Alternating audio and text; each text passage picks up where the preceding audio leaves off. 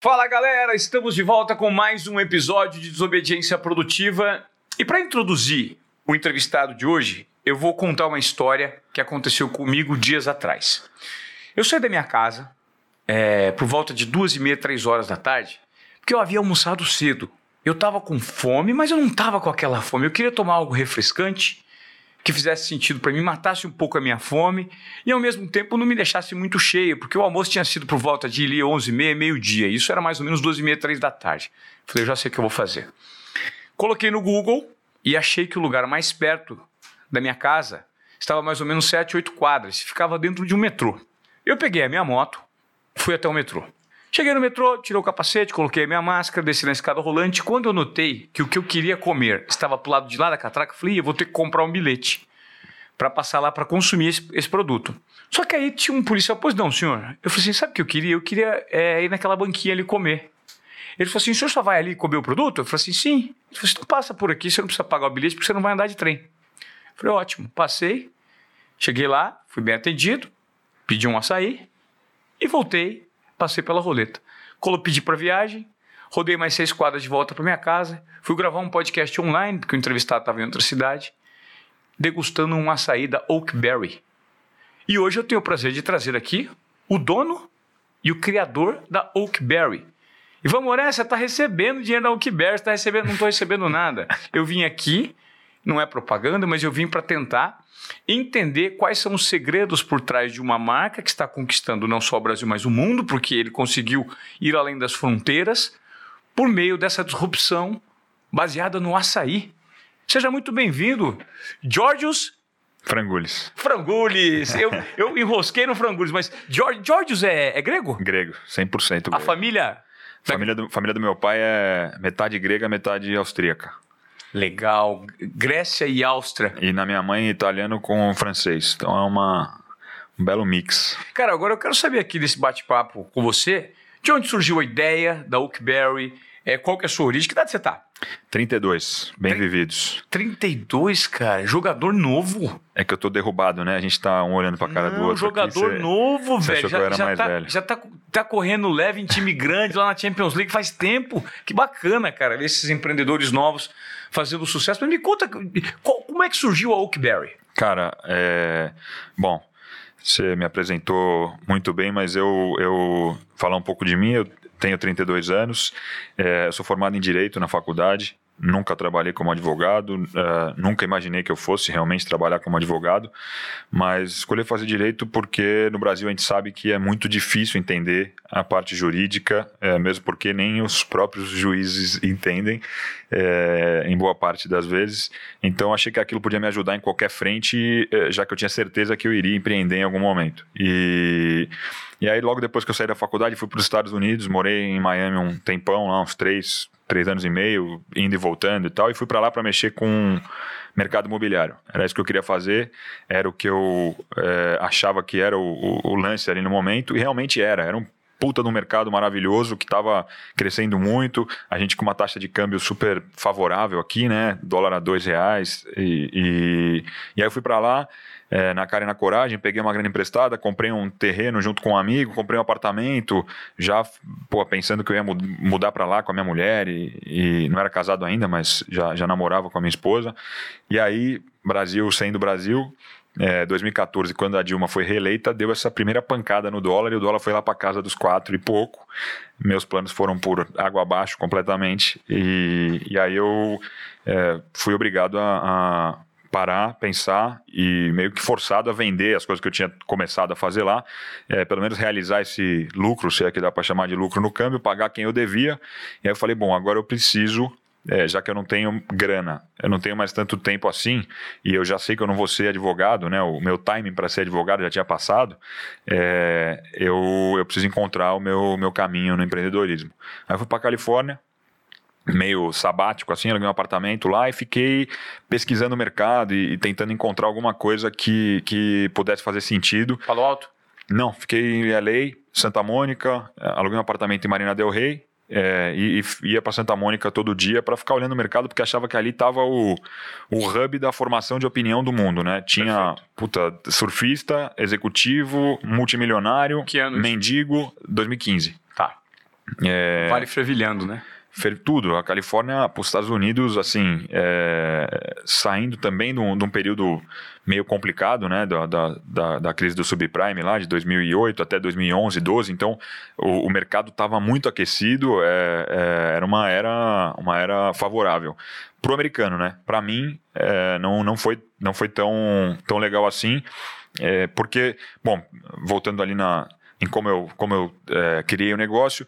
Eu, pô, igual você, você contou agora que você estava com vontade de comer alguma coisa que fosse rápida, que fosse refrescante, que fosse saudável, eu estava assim também todo dia na Califórnia. Eu não queria comer besteira, fast food padrão. Lá é o que mais tem. É, pô, todo, é, toda esquina tem todos, né? E eu não queria e nem podia gastar grana para comer comida saudável tal, nos puta restaurante, porque eu não tinha 50 dólares para gastar por dia. Eu tinha que comer com 10, 12, 15 dólares ali. E aí eu tinha uma opção, que era a salada um daqueles lugares que você vai escolhendo o que você quer colocar na tua salada, o cara te entrega e é isso. E eu almoçava ali quase todo dia. E tinha um outro lugar onde eu ficava olhando que bombava pra caramba ali também, que o cara vendia é, tigela de um monte de coisa, bowl, né? Então, tigela de açaí, de quinoa, de avocado, de não sei o quê.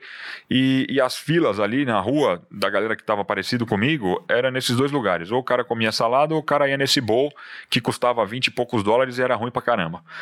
Eu falei, pô, de repente se eu conseguir juntar né, essas duas coisas, criar um conceito que consiga entregar experiência, é uma experiência mais legal do que simplesmente comer uma salada e ter uma marca forte o suficiente para é, fazer o cara consumir esse produto no dia a dia, pode ser que eu tenha um business interessante. E, e como o açaí já estava funcionando muito bem nos Estados Unidos, o self-marketing é muito, né, a galera gosta de açaí porque sabe que faz bem. É, eu, eu comecei é gostoso a... também, né? É... Se, se fizesse bem, fosse ruim... É... Sem dúvida, sem dúvida. Mas, mas lá o cara, pô, o cara vai no, na farmácia e compra cápsula de açaí porque ele leu no New York Times que tem propriedades antioxidantes, que é foda pra caramba, não sei o que, não sei o que lá.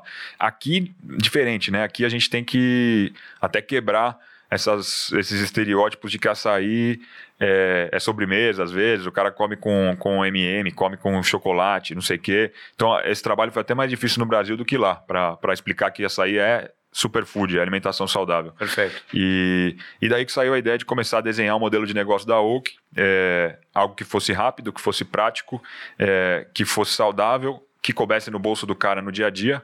E, e a partir desse momento, definindo que, que era o açaí que eu ia usar de produto base para a gente ali. E aí, legal. Tem uma ideia maravilhosa no mundo de hoje, né? Isso é milhares de pessoas que talvez estejam nos ouvindo agora têm boas ideias, né? Sem dúvida. Esse é o primeiro passo. A gente não é contra quem tem boas ideias, a criatividade precisa mesmo ser colocada à prova, em prática. Mas até você fazer com que sua ideia se transforme em algo sustentável, que gere um benefício para as pessoas e principalmente um benefício financeiro para você, do ponto de vista do empreendedorismo, existe uma distância muito grande, né? Como é que foi o primeiro passo? Eu sempre gostei muito dos Estados Unidos, né? E do mercado americano e da forma com que ele funciona e tal, as, as facilidades que o mercado te entrega para abrir uma empresa, para contratar, para trabalhar. É, então, eu, eu, como eu vi que tinha esse, esse gap ali nos Estados Unidos, a minha ideia era começar com a Oak nos Estados Unidos. E fiquei tentando por uns seis meses, talvez um pouco mais, implantar um negócio ali. É, puta, fui atrás de supply, arrumei o fornecedor para me entregar o açaí, que é algo que só tem no Brasil, né? Todo açaí do mundo sai do Brasil, porque só tem açaí na floresta amazônica. É. É, para me entregar na Califórnia, para eu conseguir abrir a minha primeira loja lá, o modelo todo, todo já envelopado, preparado para ser rentável, para expandir, para vender franquia. Tava tudo, na, na teoria, tava tudo maravilhoso. Só que faltou combinar com, com os americanos e, e faltou combinar com o cara que eu queria alugar o imóvel e ele achava que o conceito não fazia sentido. E falava, meu, como é que você vai me pagar aluguel em dólar aqui vendendo açaí, né? Não, não para em pé. O banco não queria me dar crédito e por aí vai. Então eu, eu meio que fui forçado a deixar de lado os Estados Unidos e começar o negócio no Brasil. A minha ideia sempre foi começar lá e em seguida Brasil. Tá. Eu tive que inverter a ordem das coisas e começar pelo Brasil é, na marra. E, e isso foi até uma, uma vantagem para a gente, porque pô, a hora que você pega um mercado tão competitivo como o mercado americano e desenha um business que parece que vai funcionar lá, e, e aí você espelha, pivota isso aí para o Brasil, é, você acaba tendo uma margem, uma rentabilidade né, até maior, porque as margens são maiores no Brasil, a competitividade é menor no Brasil. Mesmo com carga tributária que a gente tem e tal, é, o negócio fica mais viável. Além do que, o meu produto base estava a, 200, a 200 quilômetros e não a 10 mil quilômetros, né? Perfeito. E, e aí a gente começou e botou o negócio em prática em dezembro de 2016. E aí eu digo a gente porque nessa hora o, o Renato, que é meu sócio, que é CEO da Oak, é, cofundador, já estava comigo no barco e, e, tocando tocando o negócio no dia a dia ali. É, um negócio que até o momento era uma ideia, né, mas que em dezembro de 16 vira nosso primeiro quiosque, um quiosque de 6 metros quadrados no shopping Cidade de São Paulo, na Avenida Paulista, um shopping que tinha acabado de abrir, por isso que a gente conseguiu um ponto. É, tentei Eldorado, Iguatemi e, e, todos os shoppings mais conhecidos e ninguém topou, porque mesma coisa que o americano achava, né? Ou a galera aqui achava também. Falava, meu, açaí é sobremesa, como é que você vai pagar aluguel de, de shopping, do shopping Morumbi, 20 mil reais, 25 mil reais, vendendo, vendendo açaí. açaí vendendo sobremesa. E aí tentava explicar, cara, eu não, não tô vendendo açaí, eu tô vendendo é, superfood, tô vendendo alimentação saudável, eu quero que o cara almoce ou que eu quero que seja um lanche importante da, do dia dele, né? Quero que o ticket seja outro. É, porque quando o cara pensa numa sobremesa de 15, 18, 20 reais, ele está pensando numa sobremesa cara. Perfeito. É, agora, quando você consegue explicar para ele que, na verdade, você está vendendo uma refeição saudável ou um lanche saudável por 20 reais, fica muito barato né? É mais barato do que o fast food padrão. Perfeito. Então, é, é, só que era praticamente impossível de convencer alguém, um executivo de shopping naquele momento, de que o negócio ia funcionar desse Do, jeito. 2016, né? Dezembro de 16. Você sabe o que é muito doido? Você me corrige se eu estiver errado. Porque a percepção que eu tenho sobre o produto que você né, é, comercializa, que é o açaí, é no Rio de Janeiro exige uma conscientização muito maior relacionada à alimentação saudável. Lá no Rio você toma muito coco, você toma muito suco de fruta. É, por conta daquelas. Lá no Rio você não encontra padaria. Sim. Você encontra Casa quiosque de suco. de suco. Casa de suco. Casa de suco. Aqui você encontra ótimas padarias. Você quer tomar um suco? Não tem. É isso. Você quer tomar um açaí? Não tem. Lá no Rio de Janeiro tem o tempo inteiro. E como eu, eu morei no Rio por dois anos e meio, três anos ali, entre 2013, 14 e 15 eu notava que estava muito inserido na cultura, principalmente do pessoal da Zona Sul, tomar um açaí como uma sobremesa, que, desculpa, não como uma sobremesa, mas como um lanche saudável, ou até uma refeição. Sim. Né? E eu acho que o, o seu desafio era traduzir esse mindset que já estava inserido no Carioca para São Paulo. Sem dúvida. É, e isso foi algo relativamente simples para a gente, porque é, como a gente sabia que o grande valor do açaí estava justamente em ser um, um, uma potencial refeição, um substituto para o teu almoço, a gente sabia que a gente tinha que envelopar o negócio de um jeito que ele vendesse experiência e vendesse qualidade e que isso ficasse evidente quando o cara passasse na frente de um quiosque. Eu tinha seis metros para trabalhar a marca ali no começo, eu não tinha grana para fazer propaganda, não uhum. tinha influenciador para contratar, eu não tinha ninguém a me convidar para um podcast legal desse para fazer, então a gente tinha que convencer o cara a consumir passando na frente do quiosque sendo que ele tinha 50 opções naquela praça de alimentação que ele já conhecia, né? Perfeito. E, e a gente conseguiu é, explicar para o cara que aquilo ali tinha muito mais cara de uma banca de fruta ou de uma barraca de feira. De health food. De, de uma, uma barraca de feira vai, uma evolução de uma barraca de feira e, e que chamasse atenção sem forçar a barra e tal, para fazer ele converter uma primeira vez em venda. E a hora que o cara converte a primeira vez em venda, ele automaticamente te tira do hall de sobremesa cara e te coloca no hall de. Ele fala: Meu, ele já tinha ido no X, no, no, numa casa de hambúrguer. Aí ele falou, pô, abriu esse negócio novo, vou experimentar. Ele, pô, comprou, falou, pô, caro pra cacete, 20 reais, tal, não sei o quê. Ele começa a tomar, ele fala, pô, é grande isso aqui, né? E, e, eu pus granola, eu pus isso, eu pus tem aquilo. Fruto, tem coco, tem, tem castanha de Exato. É, aí ele, ele fala, pô, eu podia ter almoçado isso aqui. E aí você entra no, no hall de, de opção para o cara de alimentação. Isso é um trabalho que a gente não teve no Rio. No Rio, a hora que a gente chega no Rio de Janeiro, o cara já sabe que ele pode usar o, o, o açaí como refeição. Perfeito. Só que no Rio a gente teve outra dificuldade. O carioca é muito bairrista. Então as marcas dos cariocas que eles estão acostumados e que são legais pra caramba e tal, é, são, são muito próximas do dia a dia do cara há muito tempo, né? O pai está acostumado a levar o filho, que leva Tomar o, o na filho. banca da esquina, Exato. que só gosta daquele açaí. Exatamente. Ele gosta sem xarope de Guaraná, ele gosta Isso. com Guaraná, ele não gosta com banana, ele gosta com morango. Exato. Já está já tá enraizado na, na, Na cultura, dele. do cara. E, e na tigela, com aquele saquinho de granola e tal. Perfeito. Que o cara bate com banana no liquidificador, que cada hora é de um jeito. Então a gente teve um trabalho no Rio de, de reeducar o cara e explicar que não é porque a gente estava fazendo algo padronizado, que estava saindo de uma máquina, que ia ser sempre igual, é, que era menos tradicional do que o que ele estava acostumado. Então a gente teve uma curva de, de é, aprendizagem no Rio que foi um pouco mais longa do que a de São Paulo. Ah, É, a gente, em São Paulo, a gente abriu a primeira loja em dezembro de 16, com a marca completamente desconhecida, né? E um ano depois a gente já tinha, sei lá, umas 20 unidades em São Paulo, Perfeito. de forma 100% orgânica. No Rio, mesmo já tendo as 20 lojas em São Paulo, com a, com a, a estrutura muito mais já bem definida, né? Uma empresa mais bem estruturada, cara, a gente abriu e demorou vários meses para conseguir abrir uma segunda loja no Rio, porque o Carioca demorou para engrenar. Mas hoje a gente tem 70 e tantas unidades no estado do Rio de Janeiro. Então, hoje em dia o Carioca toma Oakberry amarradão e gosta e entendeu e é nosso nosso parceiro, é, o maior público para a gente depois, depois de São Paulo. Quantos pontos você tem no Brasil hoje? 280, 270 e alguma coisa. Operando 270 e alguma coisa, eu tenho 50 e poucas unidades no pipeline de implantação para o próximo trimestre. Óbvio que esse ano atrapalhou um pouco, né? As implantações, shopping fechado e tal, por, por 4, 5 meses. Muito menos gente trabalhando, né? Então, menos gente para fabricar loja, para fazer obra, para fabricar quiosque, para importar máquina e por aí vai.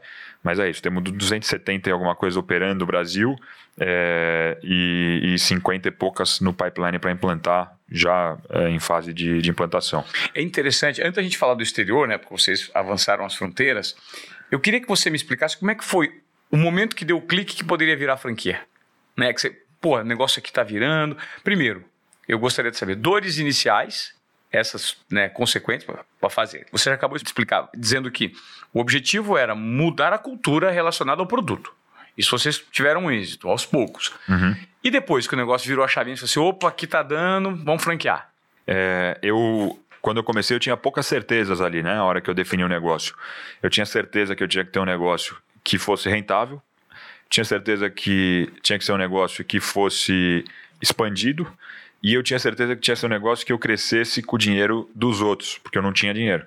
Então, franquia era algo muito óbvio pra gente e eu sempre soube que eu ia crescer através do mercado de franquia. Então, desde o primeiro momento nos Estados Unidos, eu já sabia que para o meu negócio dar certo, eu tinha que crescer através do mercado de franquia. E isso traz uma vantagem. Você precisa ter um negócio é, padronizado, precisa ter um negócio rentável, senão você não vai conseguir vender franquia para ninguém. Então a gente conseguiu desenhar ele desde o começo de uma forma tão enxuta é, e com uma marca tão presente que pudesse ser franqueado desde o do comecinho, né? Então é um negócio que eu pensei para ser franqueável desde o do primeiro momento. Agora, quando eu percebi que eu podia vender uma franquia, é, a hora que um desconhecido que chegou ali para comprar um copo é, e demonstrou interesse e, e- e- é, foi em frente numa negociação e falou para a gente, olha, eu estou disposto realmente a ser um franqueado, eu sei que vocês estão no começo, porque o nosso, nossa posição é, cara, a gente ainda, ainda não está na hora, né? A gente está pronto, mas ainda não, não, não, não acho que é o momento. É, a gente não tinha passado nem por um ano inteiro, pelas quatro estações, sentido o mercado. Ele falou, eu assumo o risco, eu confio no, no negócio. Ele é nosso franqueado até hoje, esse cara é, saiu do trabalho dele, era executivo e hoje tem várias unidades de Oakberry, é, tá com a gente. Foi o primeiro. Foi o primeiro. Legal. E, e era um cara desconhecido, né? Não é que é aquele amigo teu que fala, pô, legal esse negócio, vou abrir. E, e teve amigo meu que abriu no começo, mas o amigo você fica menos preocupado, né? Então, a hora que esse cara chegou e, e assinou um cheque lá, gastou 150, 160 mil reais para botar de pé um negócio que a gente tinha acabado de, de colocar em prática, eu percebi que a hora que a gente tivesse mais tração, que a gente tivesse. é, mais capacidade de negociação com o fornecedor para transformar a operação numa operação mais rentável ainda, cara, ia ser, ia ser fácil franquear. Eu acho que deve ser super difícil para a cabeça do empreendedor que momento você abrir para captação de recursos, né? Para você não ser engolido. Como é que você percebeu isso? Porque veja, eu acho que a grande dificuldade do empreendedor do Brasil é se apropriar do máximo possível de conhecimento Mas é um conhecimento que não existe. É um conhecimento que está no mercado. Você precisa errar para você aprender, que Sim. é por meio das suas métricas que você vai se direcionando né, adiante. Como é que foi isso? Assim, pô, abro agora, não abro, vou pegar dinheiro de fora, vou pegar dinheiro do investidor, vou dissolver. Como é que funciona? É, essa é a pergunta de um milhão de dólares, né? Ninguém sabe direito e, e eu acho que vai ser impossível de saber porque só prevendo o futuro para ter certeza de qual é a hora exata. Eu acho que a gente acertou bastante nesse sentido, né? A gente conseguiu, desde o começo, juntar e, e, e guardar é, o que a gente tinha de rendimento para usar para estruturar melhor a, a, empresa lá no começo, para é, fazer um marketing que fosse efetivo de, de qualidade, para estar tá nos eventos que a gente achava que fazia sentido se relacionar. Então, é, a gente segurou e eu acho que o, a chave está aí, né? Segurar a, a, o momento de trazer o investidor para dentro até a hora de ter uma empresa que tem um valor de mercado é, razoável. Porque a hora que você traz alguém para dentro, se a tua empresa não está valendo nada, esse cara vai te diluir um monte. Se você for diluído um monte, você vai perder o tesão, porque você inventou o negócio. Aí chega alguém de fora, compra um monte pagando barato, você não tem grana para transformar aquele negócio numa, num, num, num, em algo grande, e ao mesmo tempo você não tem mais, pô, você não tem poder de decisão, é, você perde a tua identidade no, no dia a dia da, do negócio, e, e eu acho que o problema é esse, né? Então tem que, apesar de pô, você começa com, com uma empresa nova, legal, começa a chegar a proposta, cada 15 dias aparece alguém falando que quer comprar um pedaço. Tem que ter é, eyes on the prize, né? E olhar lá e falar, meu, o que, que eu quero? O que, que é meu sonho para isso aqui? Se for só dinheiro, é, muito provavelmente não vai, não vai nem dar certo. Perfeito. Se for algo, cara, eu quero fazer isso aqui ser a maior rede de alimentação saudável do mundo, vai ficar mais fácil é, de negar esse tipo de, de oportunidade, que parece uma oportunidade, mas não necessariamente é, e elas vão acontecer no caminho. Então, cria valor para a empresa, mostra principalmente que teu crescimento é muito grande, porque o valor da empresa está muito mais atrelado ao crescimento dela, à velocidade com que ela cresce e com que ela deve crescer nos próximos anos, do que com que ela vale hoje. Né? A conta do investidor é feita no, pensando no, no, no, no teu faturamento do ano seguinte. Esse cara está comprando futuro, ele não está comprando presente. Né? E Então, se você mostrar que você tem uma empresa que cresce muito, se você mostrar que você tem uma empresa que é bem gerida, que já tem algum tempo de mercado e que principalmente teu produto é um produto está funcionando de verdade, que não é moda, que não é algo algo que vai durar seis meses e vai acabar, aí é o momento de trazer um investidor para dentro, é, que no nosso caso foi mais ou menos a hora que o Semenzato veio, veio para ser nosso sócio, né?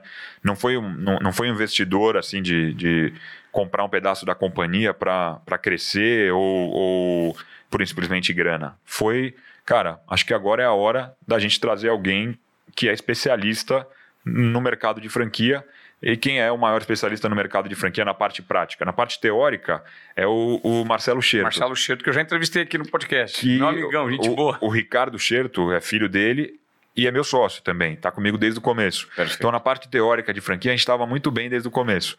Na parte prática de franquia, cara, o Semenzato é o, é o, é o cara certo, né? A Semenzato, né? Não só a figura é. do, do, do Semenzato, mas a estrutura que eles têm hoje. Então, a gente falou, pô, pode ser a composição perfeita, né? A gente já tem toda a parte é, nossa aqui de dia a dia acontecendo muito bem, a empresa tá legal, temos caixa, a gente traz um player estratégico para ajudar a gente, principalmente fora desse eixo Rio-São Paulo, que é onde a gente já estava muito consolidado e, e, é mais ou menos nesse momento que a gente está hoje. Legal. E, e a expansão para fora do Brasil? Como aconteceu? E aí você já tinha uma solidez maior para e um plano muito mais estruturado, né? Como fazer com que o açaí eu não sei. Não sei se tem quem não gosta assim de açaí, cara. Tem, tem, tem. Tem, eu, porque eu sou apaixonado. Por exemplo, de açaí, uma... de Oakberry a galera gosta. De açaí tem gente que. Um monte de gente que a gente traz para experimentar. É verdade. O cara, puta, não gosta de açaí. Fala, meu, toma. Oakberry aqui, experimenta. E aí o cara experimenta e, e, a gente converte aquele cara que não gostava de açaí em, em consumidor. Antes de você responder a próxima, que eu falei das fronteiras, como é que você faz a, a seleção dos seus fornecedores? Porque, pô, açaí é do Brasil. Você precisa fornecer um produto bom, mas ao mesmo tempo não muito caro. Uhum. E qual é o segredo da Oakberry? Porque eu noto que quando eu vou tomar o açaí de vocês, ele já sai na maquininha. Ele sai numa temperatura que, isso é o meu ponto de vista, tá? É perfeito para o consumo. Uhum. Porque às vezes você vai em algum lugar ele está congelado demais, tem que esperar derreter um pouquinho. Até inclusive o da Oakberry, eu espero ele derreter uns 10 minutos, que para mim ele fica mais gostoso, ele fica mais líquido. Né? Dá até água na boca. Mas, fornecedor. Cara, é uma das chaves para conseguir crescer tranquilo no mercado de franquia é ter bons fornecedores, né? Então, como eu sou meio megalomaníaco, desde quando eu estava lá nos Estados Unidos, que eu não tinha nada, só tinha uma ideia, eu já já tinha negociado com fornecedores que eu sabia que pudessem me atender se eu fosse uma rede de 300, 400, 500 unidades. Eu sabia que eu tinha que ter um fornecedor que fosse o fornecedor que ia me entregar aquela qualidade garantida, que eu tivesse uma fábrica ou uma pessoa específica para cobrar é, e ter certeza de que aquilo ia estar tá igual em, em, todas as lojas que a gente tivesse no Brasil e fora do Brasil. Né? Tudo que a gente vende fora sai daqui. E se você for numa loja nossa na Arábia Saudita, você vai ter a mesma experiência que você tem na loja no metrô que você foi semana passada. Então, o, claro que existem vários fornecedores possíveis de açaí, alguns mais é, capacitados do ponto de vista de quantidade, e a gente conseguiu trabalhar uma receita que fosse o mais saudável possível, com a maior quantidade de polpa possível, para que ainda fosse saborosa e para que funcionasse bem de forma padronizada, ou seja, para que a gente pudesse usar numa máquina para entregar exatamente a mesma textura, a mesma temperatura, a mesma densidade em todo o copo de todo cliente, em qualquer loja no mundo inteiro. Interessante. E para fora, como é que foi que você notou? Teve dificuldade para adesão a esse produto brasileiro genuinamente saudável e que Impressionante. É. A gente só foi descobrir açaí faz pouco tempo, né, cara? Que loucura. É, a gente. Eu acho que a gente demorou porque o açaí, como ele é consumido no Pará, né, é, é muito diferente. É, o, o, cara toma açaí, come açaí com peixe, com arroz, com farofa, é, com farinha, e a gente não está acostumado realmente. Só que é, é algo tão nutritivo que faz parte da alimentação dos caras, principalmente do trabalhador braçal ali, do ah. ribeirinho, que sobe na, na, na palmeira do açaí para colher o açaí. É. É, esse cara está acostumado a consumir. Então acho que demorou um tempo até alguém falar, pô, se dependendo de como a gente fizer essa receita aqui, a gente consegue trabalhar e fazer um sorbet, fazer algo né, mais saboroso, mais próximo do nosso paladar de, de grande cidade. E acho que por isso que a gente, que a gente demorou bastante. E para que isso acontecesse, alguém teve que ser muito muito disruptivo, né, lá atrás, que era a galera do surf, a galera do jiu-jitsu, porque foi daí que, que o açaí chegou na, nos grandes centros, né? Pela, pela qualidade nutricional. Pela qualidade né? nutricional né? e pela necessidade de transformar aquilo em algo que fosse gostoso. Porque o cara do jiu-jitsu descobriu, mas ele falava, pô, isso aqui, né, não, não é. dá para comer isso aqui. É. Preciso fazer ele ficar. E aí foi, foi trabalhando isso para transformar. Pô, coloca mel, coloca guaraná, faz isso, coloca água, dilui um pouco e tal, até chegar mais ou menos no que a gente tem tem hoje. Legal. É, e aí para fora? Para fora é, muda muito de um país para outro. Então tiveram países em que a gente teve dificuldade, claro, mas é, outros países em que foi até mais fácil que no Brasil, para falar a verdade. É, Austrália, por exemplo, é, um, é um, um, país em que a gente chegou com o pé na porta e a galera abraçou e, e assim, cara, a Austrália, as minhas três melhores lojas do mundo estão na Austrália. Caramba, é porque o australiano tá muito. tá muito. A Austrália é muito Brasil, né? Mas é um Brasil organizado, né? É. Mas tem calor, tem deserto, sabem o valor da água, sabem o valor dos alimentos e tem uma liberdade muito grande para a população. Sim, e, e, principalmente um ticket muito capaz, né? A, a população tem uma capacidade de, de, compra muito grande. Então, cara, eu vendo um, um copo de Oakberry lá de 700ml a 25 dólares, o cara acha barato e compra e, meu, é. Uau. é então, assim, a Austrália é um país que deu, foi, foi muito fácil de dar certo. Não teve nenhum país em que a gente não deu certo, ou não tem dado certo.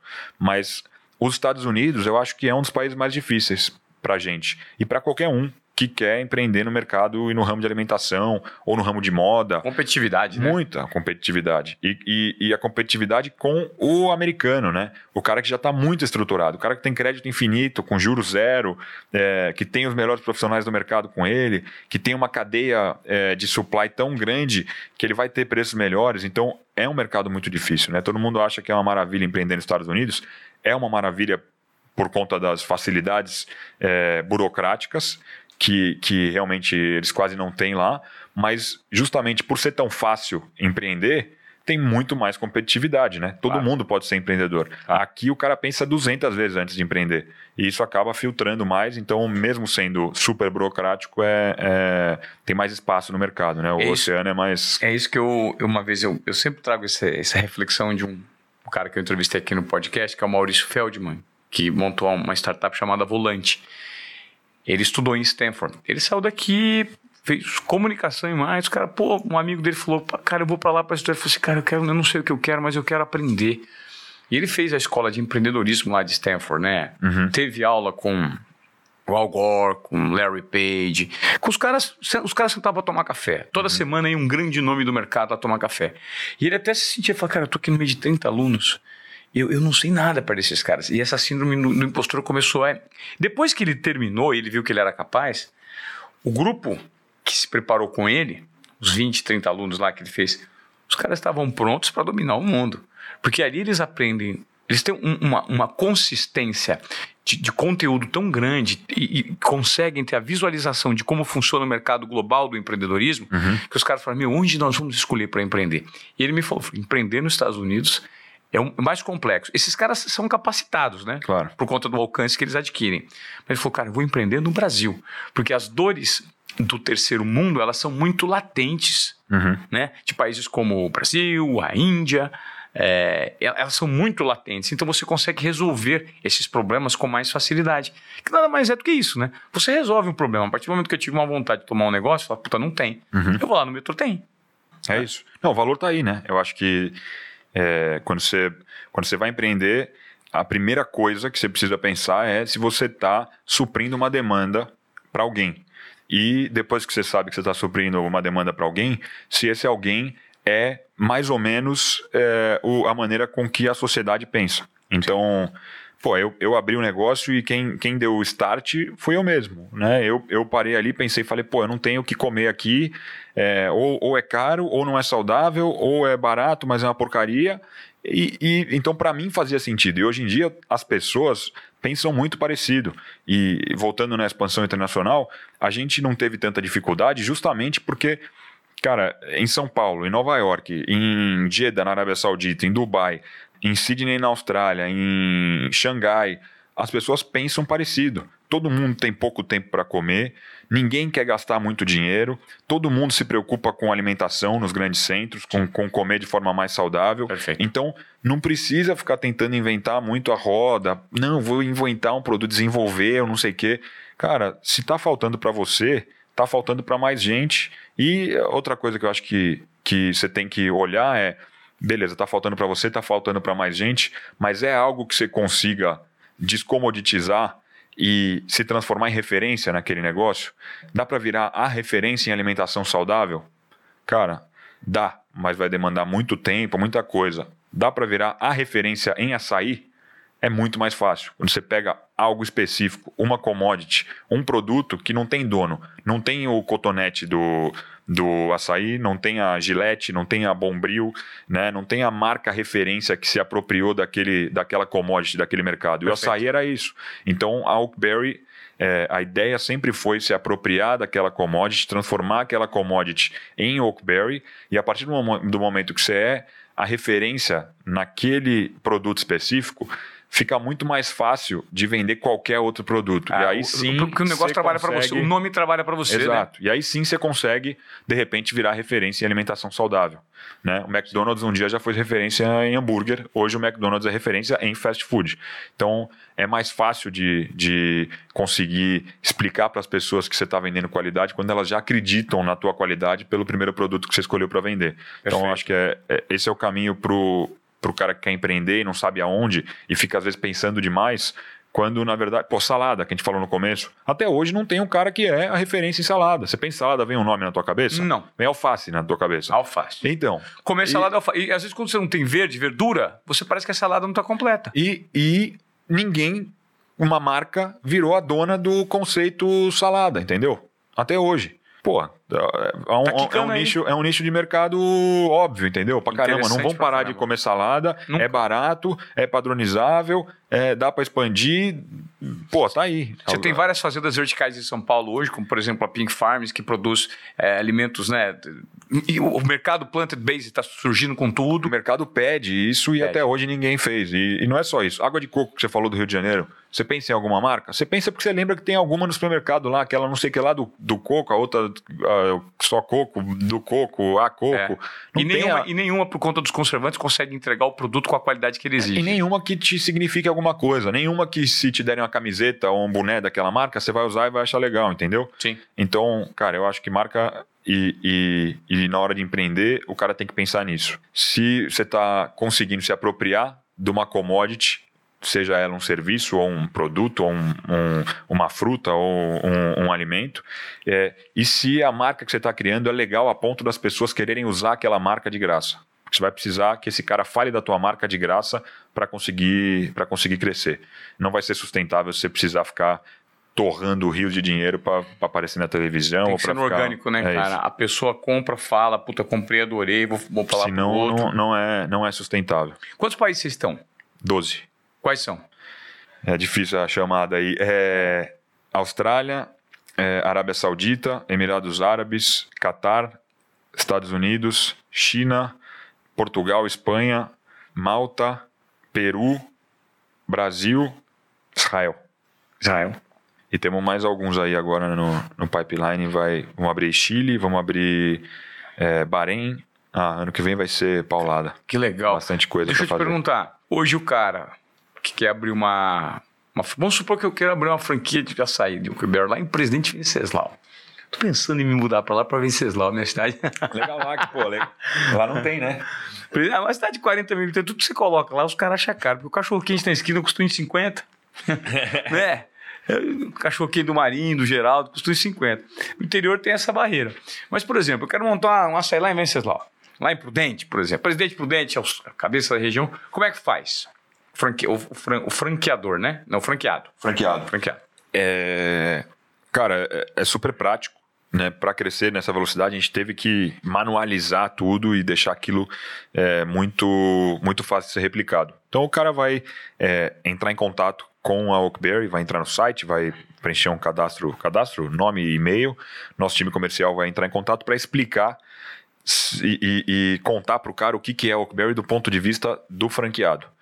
Porque não vale a pena para muita gente ser franqueado, é, não pela parte financeira, mas às vezes pelo que o cara está esperando. Se o cara está esperando, putz, eu quero abrir o um negócio, mas eu, eu trabalho no banco, quero, não vou passar lá, não vou conhecer direito a loja, vou nem saber o nome dos funcionários, como se fosse um investimento passivo, é. não vai funcionar, entendeu? Tem que e meter a mão na massa. Cara, ele precisa ter o mínimo de, de gestão, né? O, o olho do dono engorda o boi é verdade isso. E, e, a gente entrega o negócio todo pronto para que ele possa é, se preocupar só com a gestão mesmo, né? Só com a gestão ali da, daquela unidade dele. Ele não precisa se preocupar com marketing, com negociação com fornecedor, com prazo de pagamento para boleto, com nada. Ele tem tudo pronto, ele só precisa pô, é, ter um, um, relacionamento legal com os funcionários, ter um relacionamento legal com o cliente, um bom atendimento e tal. Então, precisa ter um mínimo de, de contato do franqueado com a operação em si.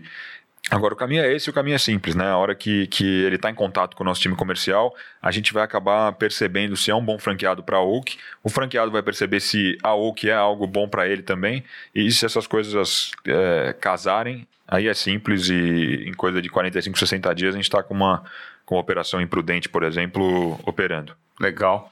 É, sabe o que eu achei interessante? Esses dias eu bati um papo com o Thiago Nigro, ele falou que existe um cartãozinho um cartãozinho, ele me falou um cartãozinho é, premium. É, o, o Thiago, quem, quem recebe o cartãozinho não, não poderia divulgar o cartãozinho para ninguém. Então, se ele estiver ouvindo, ele saiba que ele tá ferrado na minha mão. Vamos vou cancelar o cancelar cartão. o cartão dele. Cancela o cartão porque ele é rico. O primo, o primo é rico. É, o, exato. Né? E, e, ele falou, eu, na verdade, ele E o pior é que ele já tomava Oakberry, então eu não precisava fazer firula, entendeu? Ele ainda dava grana. Eu tomava uma grana do, do primo rico. E não ao contrário, agora, agora ele toma uma grana minha. É impressionante.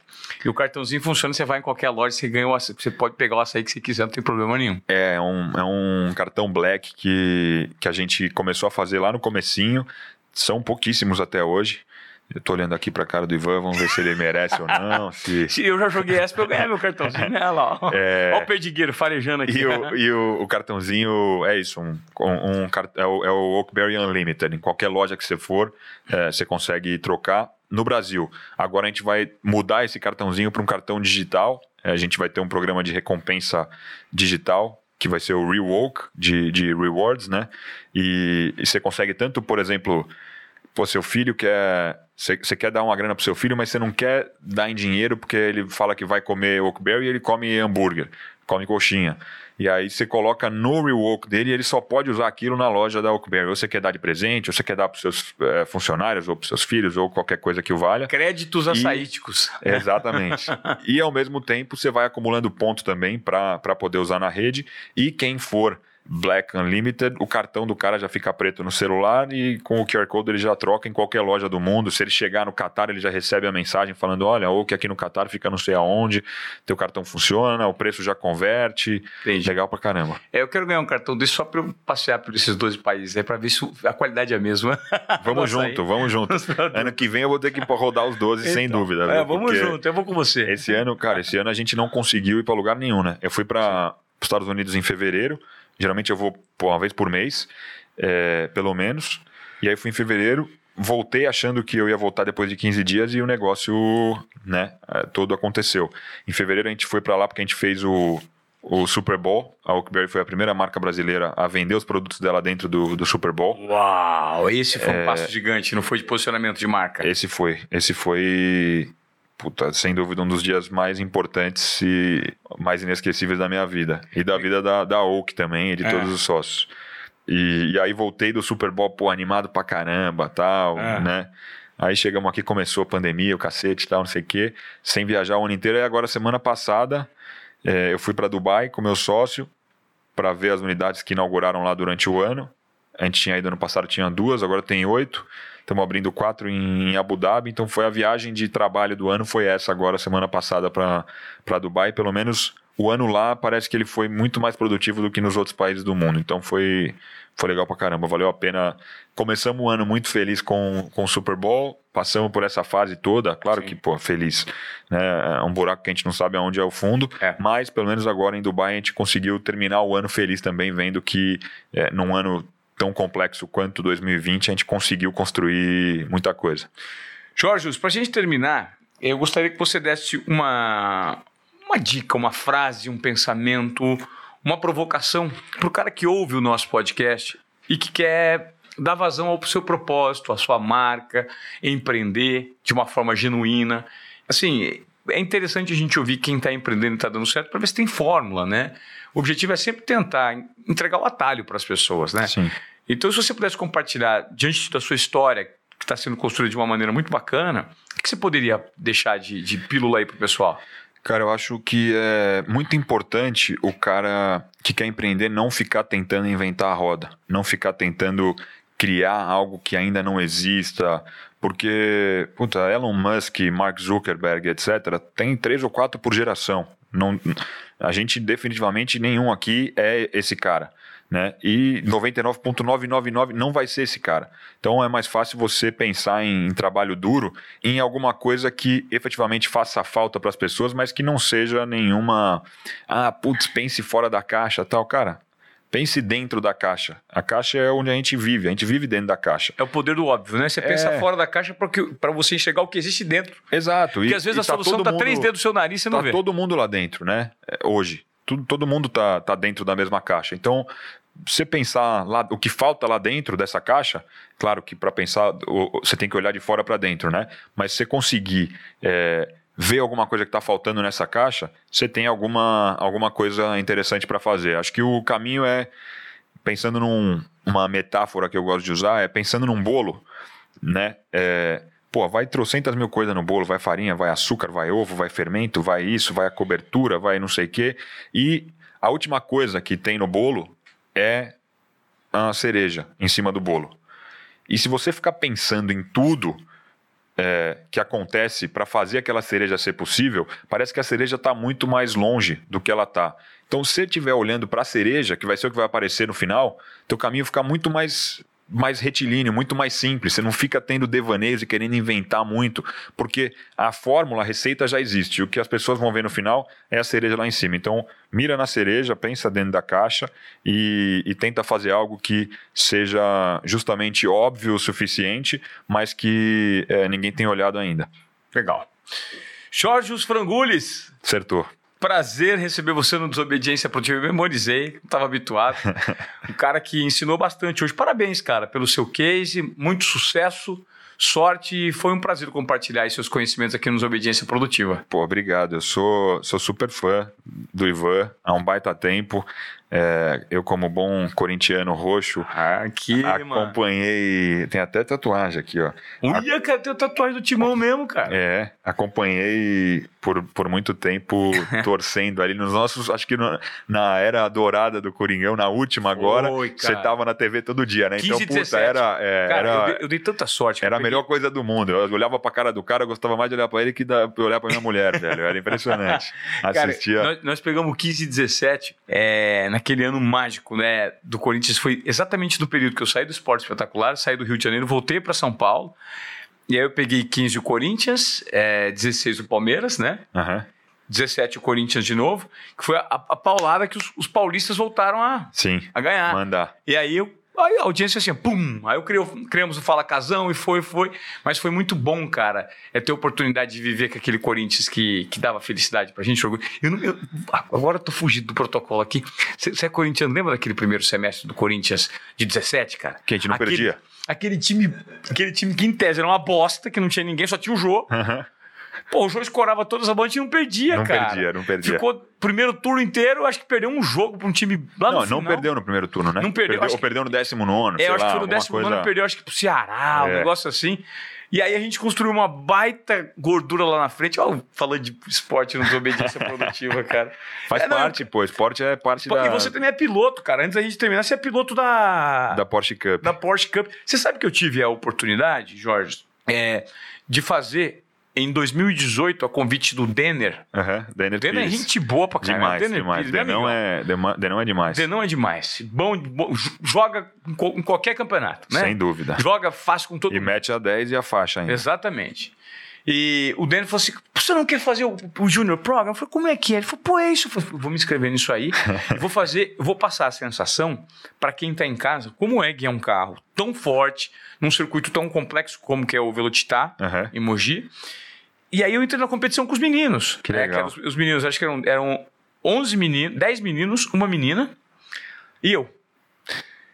E aí no, no, físico, nessas coisas, eu até tava ali no meio dos meninos. A hora que foi pra pista, é muito louco isso, porque eu comecei a tomar 10 segundos na pista. Eu nunca tinha guiado um pouco. Não, claro. Pô. E é muito forte, aquele negócio de reduzir. Ah! E a primeira volta que eu dei sozinho, eu rodei em todas as curvas. Uhum. Né? E aí a gente vê a dificuldade e o nível de reflexo de entrega você precisa ter para você guiar de fato um carro na pista, que é completamente de dirigir numa rua. Né? E você é. é piloto, que legal. E aliás, foi campeão recentemente, cara. Eu, a gente, eu não fui campeão do, do campeonato, mas a gente ganhou a prova mais importante do ano, que foi a, a, os 500 km de Interlagos da Porsche Cup agora na semana retrasada fazendo dupla com o Gaetano de Mauro, que é, que é piloto da Stock, tá. com o puta de um grid, Felipe Massa correndo, Nelsinho, Atila Abreu, Zonta, Thiago Camilo Nossa. e N outros. Então só foi, jogador caro. Só jogador caro e, e conseguimos levar, então foi legal pra caramba. Agora, por exemplo, eu vim de Interlagos, eu tô, tava treinando para correr numa outra categoria, é só fazer uma, uma etapa, né? Porque quando tem oportunidade a gente quer andar mesmo. E aí vim para cá só pra gente gravar e tô voltando para Interlagos agora, só que eu tô ouvindo que tá chovendo, muito provavelmente vai ser na chuva o, o quali hoje às quatro e, quatro e meia da tarde. Cara, parabéns pela sua história, mais sucesso ainda para você. Jorge Os Frangulhos compartilhando toda a sua expertise no empreendedorismo e também nas pistas aqui nos Obediência. Obrigado, irmão, foi um prazer, cara. Obrigado você, velho, prazer foi meu e contem comigo sempre que precisar aí. Legal, valeu. Valeu.